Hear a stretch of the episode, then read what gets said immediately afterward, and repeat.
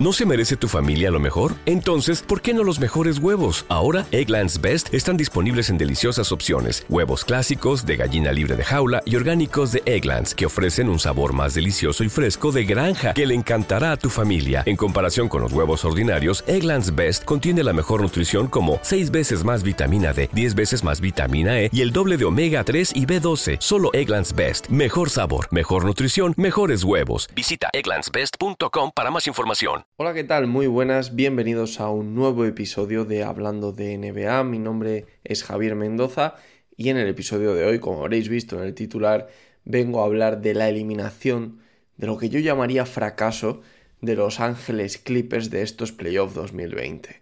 Hoy me van a acompañar dos invitados, dos Pablo, Pablo Pérez y Pablo Castillo. Son las dos únicas personas que han respondido a mi llamado en Twitter. Parece que de pronto, pues bueno, pedí a gente de los Clippers que estuviera dispuesta a salir en el podcast. Dos cosas, sé que hay mucha gente que no está dispuesta a salir en el podcast en el sentido pues que no les gusta su voz o que no quieren o que les da vergüenza, lo que sea. Una cosa es esa y otra que parece que los fans de Clippers hoy estaban escondidos debajo de las piedras o bien que nunca existieron, una de dos. Yo creo que es un poquito de las dos, ¿eh? os digo.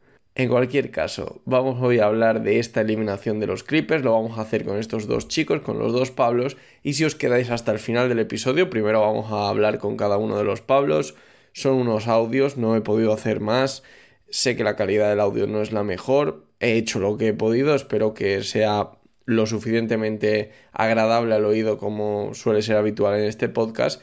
Cuando pase la lista de los dos Pablos, yo responderé a las seis preguntas que le he hecho a cada uno de ellos. Empezamos.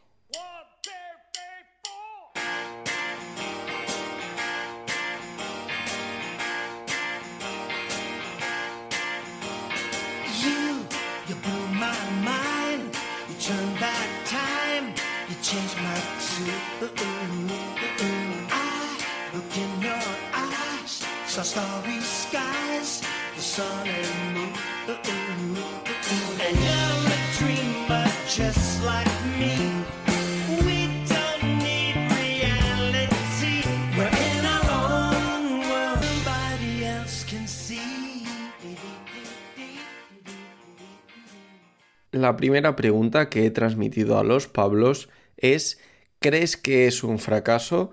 La eliminación en semifinales, la forma, esa remontada del 3 a 1, mm, por orden de respuesta, primero Pablo Pérez y después Pablo Castillo. Creo que no es un fracaso la eliminación en sí, aunque lo que está claro es que tampoco es un éxito, pero sí que es un fracaso la forma. A ver, me explico. Yo creo que la eliminación en sí a pesar de no ser un éxito, no es un fracaso porque aún quedan años de proyecto, tienen años todavía de contrato Paul George y Kawhi, que son las dos estrellas del equipo, y quedan años de proyecto, además no son, son incluso jóvenes, no son muy mayores y tal, por tanto se podría mantener este proyecto, pero sí que es un fracaso claramente la forma en que se ha perdido, porque perder 3-1 contra un equipo joven supuestamente inferior, que está claro que no es inferior porque han acabado ganando, pero contra un equipo supuestamente inferior y tal, es un fracaso perder con un 3-1 además, es claramente un desastre.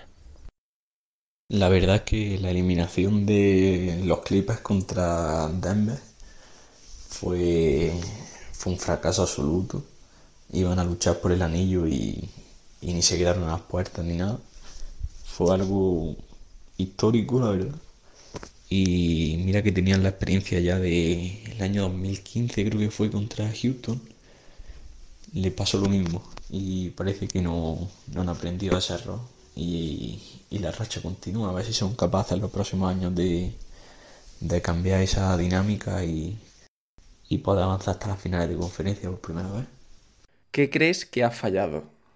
Han fallado varias cosas y eso está claro porque un proyecto como el que tenía Clippers con grandes jugadores y tal, no fracasa por solo una cosa, no ha sido un solo error el que ha llevado el equipo a perder en esta segunda ronda como ha pasado, pero no ha sido solo un error y eso creo que está claro.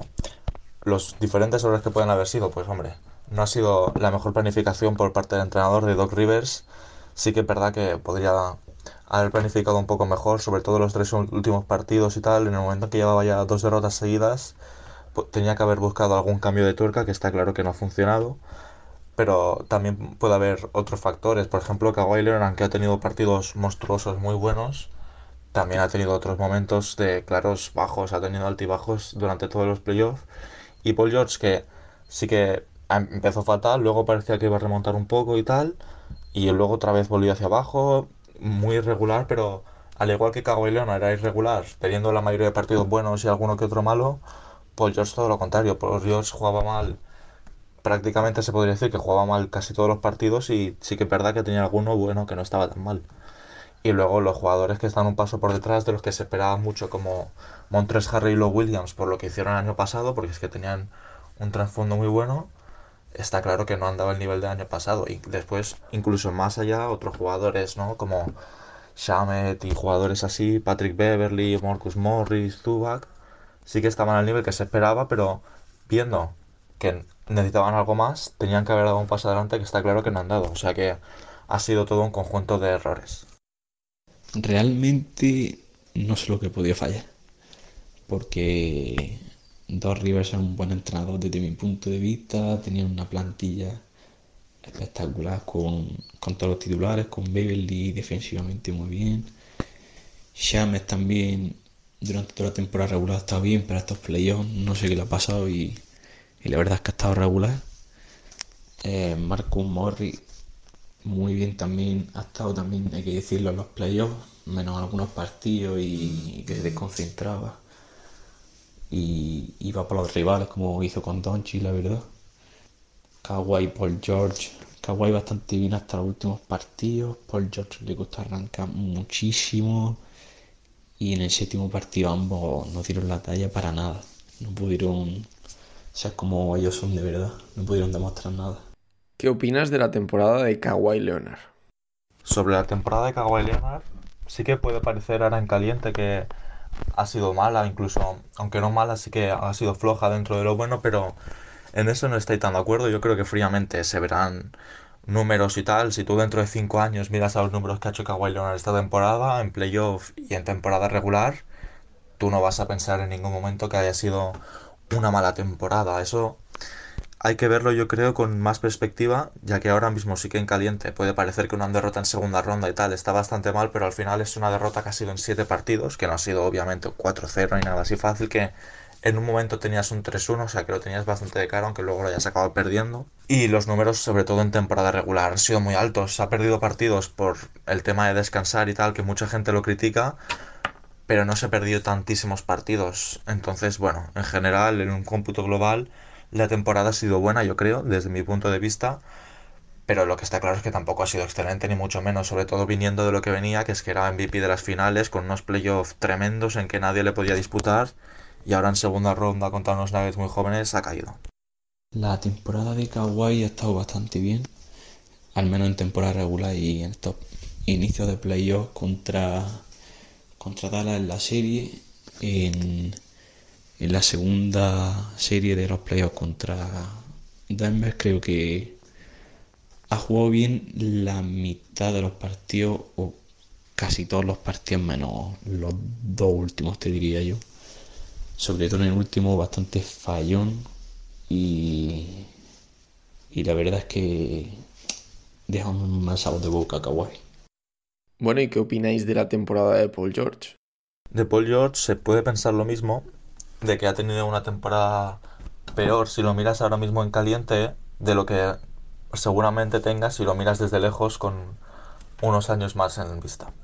Pero claro, está claro que viéndolo ahora o viéndolo en unos años, en ambos momentos va a ser mucho peor la temporada de Paul George que la de Kawhi Leonard. Eso es obvio. Porque los números en temporada regular sí que han estado bien, pero en ningún momento están por encima de los de Kawhi. Además de que ha jugado mucho menos partidos porque es que empezó con una lesión, empezó ya el primer partido no lo jugó, el segundo tampoco tuvo problemas de lesiones desde el principio, estuvo unos meses, si no recuerdo mal, parado, y claro, eso ya le costó empezar, tal, y luego al llegar al playoff, peor aún, al llegar al playoff sí que jugó, lesiones no tuvo, pero no se puede decir que jugó bien porque es que tuvo unos números muy flojos y tuvo un papel pequeñísimo.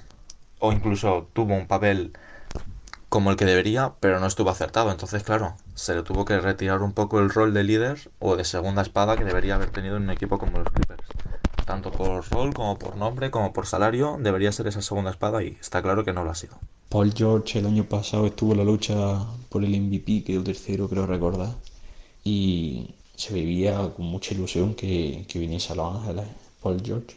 Lo que pasa es que la, la temporada, entre alguna lesión y otra, ha estado. ha sido un poco fracaso. En playoffs también se le esperaba otro nivel y no, no dio la talla de lo que realmente es Paul George. Y a ver si el año que viene es capaz de tener esa motivación y transformarla en puntos y liderazgo, que es lo que se le pide realmente.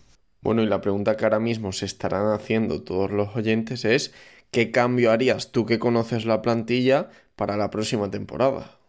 sí que es gente que podría decir cosas muy drásticas, ¿no? Como traspasar a Paul traspasar a incluso a Kawhi, pero yo creo que son temas muy drásticos hablar de eso y que no se tiene que pensar así. El proyecto de los Clippers sí que tiene plantilla de ser ganador, aunque este año no haya funcionado, necesita más tiempo.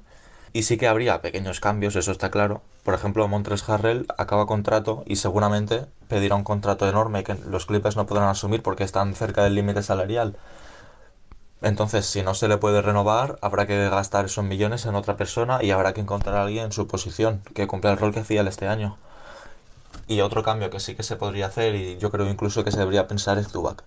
Que aunque sea un buen titular, sea un pivot que no está mal, no es un pivot titular para un equipo que pretende ganar el anillo.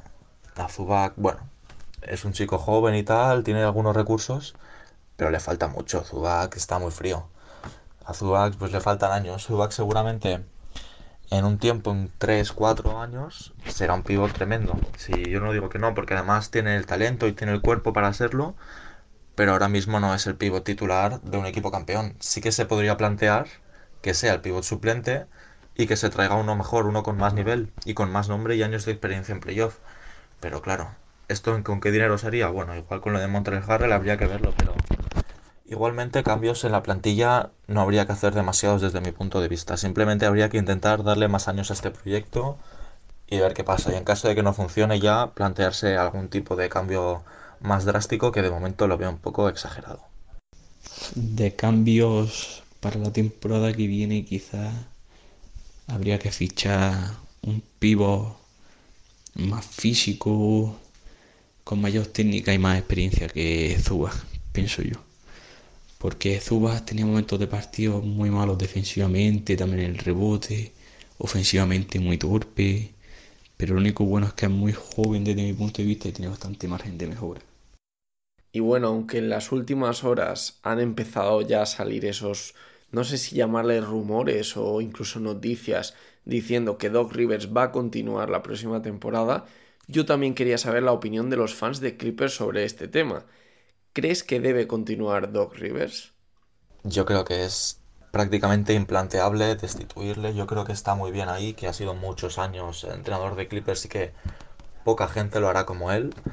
Y aunque sí que es verdad que hay segundos entrenadores y gente en el staff de Clippers con mucho talento, que podrían ser entrenadores titulares perfectamente, yo creo que se tiene que confiar en Doc Rivers si no nos podemos plantear quitarle del puesto que tiene ahora mismo, ¿no? Por los años en que ha estado, por el palmarés que tiene con otros equipos y por la forma en que sabe tratar a sus jugadores, ¿no? Tanto a las estrellas, tanto como a los veteranos y a los jóvenes. Es un entrenador, yo creo, de mucha calidad y con el que no se puede sustituir fácilmente, con el que se debe contar para un proyecto ganador, porque además ahora mismo en el mercado, más allá de los otros entrenadores ayudantes que tiene Clippers, no hay nadie como él que podría sustituirle. Yo pienso que aunque los Clippers hayan tenido un fracaso de temporada con este final decepcionante, Dos Rivers le daba una última oportunidad para ver si con una nueva plantilla mejorada, como he dicho antes, con un pivo más dominante y algunos cambios en los suplentes y eso, pudiera revertir la situación y, convertirla en un anillo, la verdad. Bueno, y hasta aquí la intervención de los Pablos. Desde aquí agradecer tanto a Pablo Pérez como a Pablo Castillo su participación en este podcast y que, bueno, hayan querido dar la cara hoy como fans de Clippers. Insisto en el punto de que he puesto esto en mis redes sociales y parece que no había mucho fan de Clippers dispuesto a opinar, así que todavía agradezco más que estos dos Pablos se hayan tomado la molestia de venir al podcast y explicar y dar sus opiniones sobre las seis preguntas claves que les he hecho.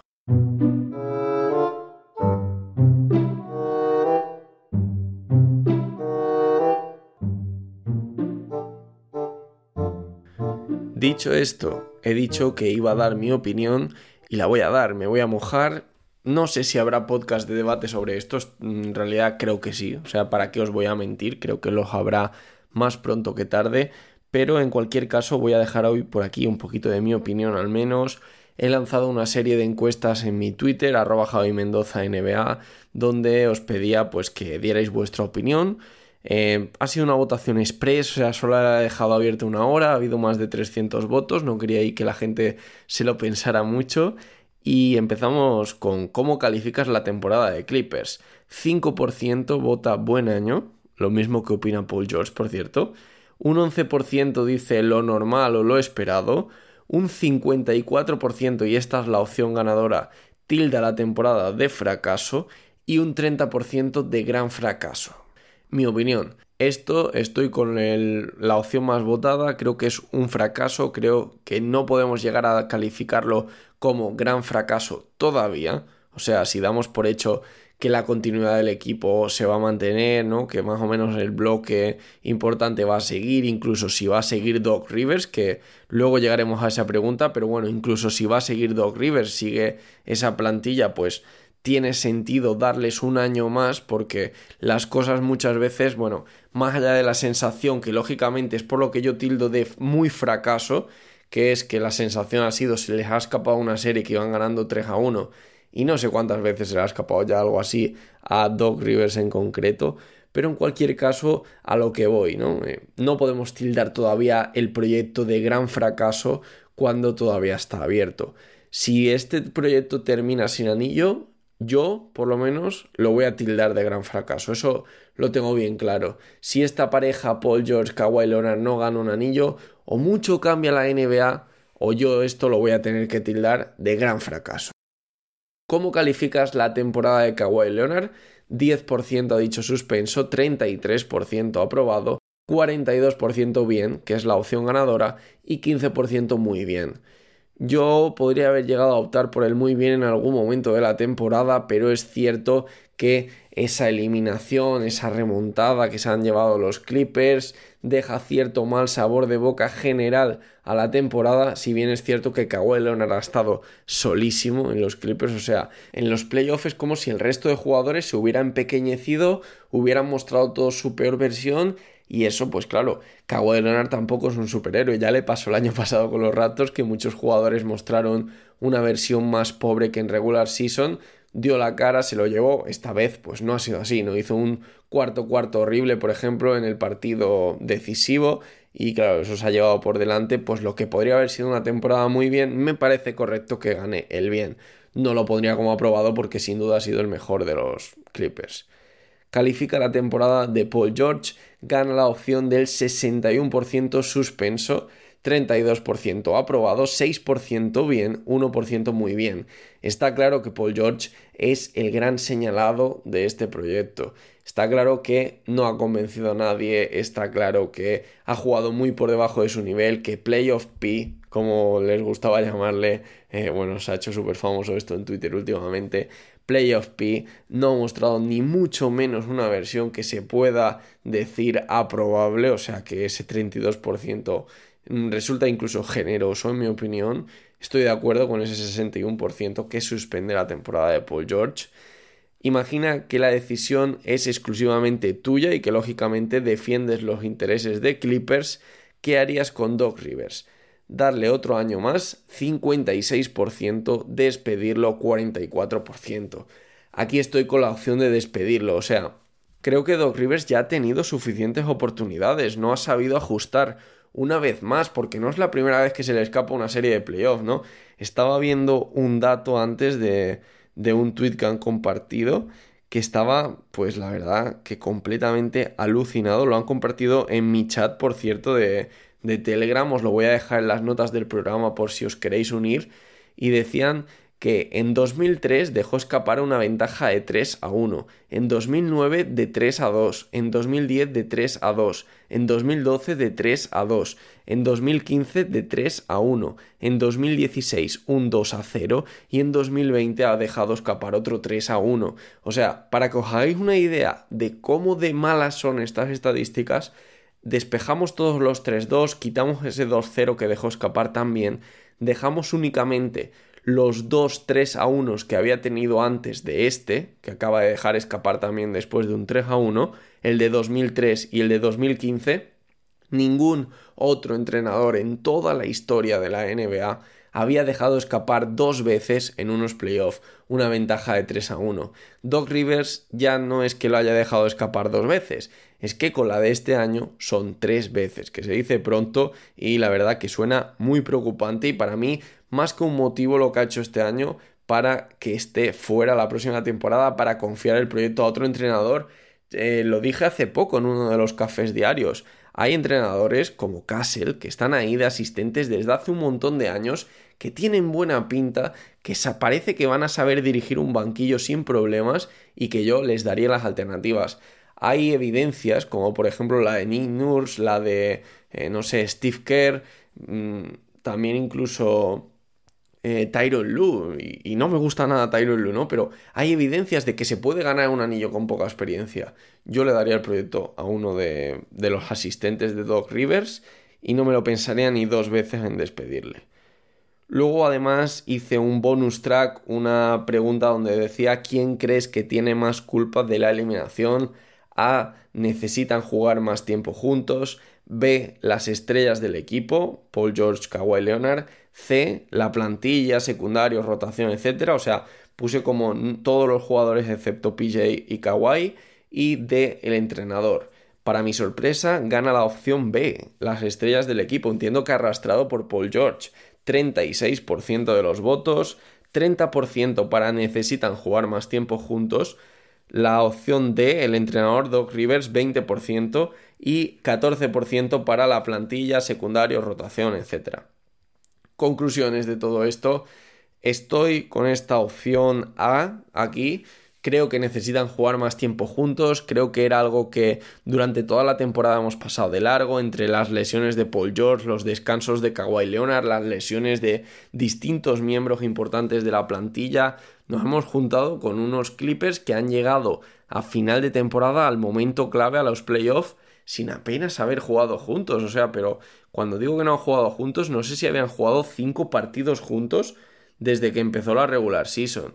Una plantilla muy importante la renovación que ha tenido, ¿no? Porque la llegada de Paul George y Kawhi Leonard cambia totalmente el esquema de juego. Salieron jugadores importantes como Shai Gilders Alexander, como Galinari, ¿no? Esos jugadores que salieron en el traspaso de Paul George y que ahora plantean muchas dudas sobre si se hizo lo correcto o no.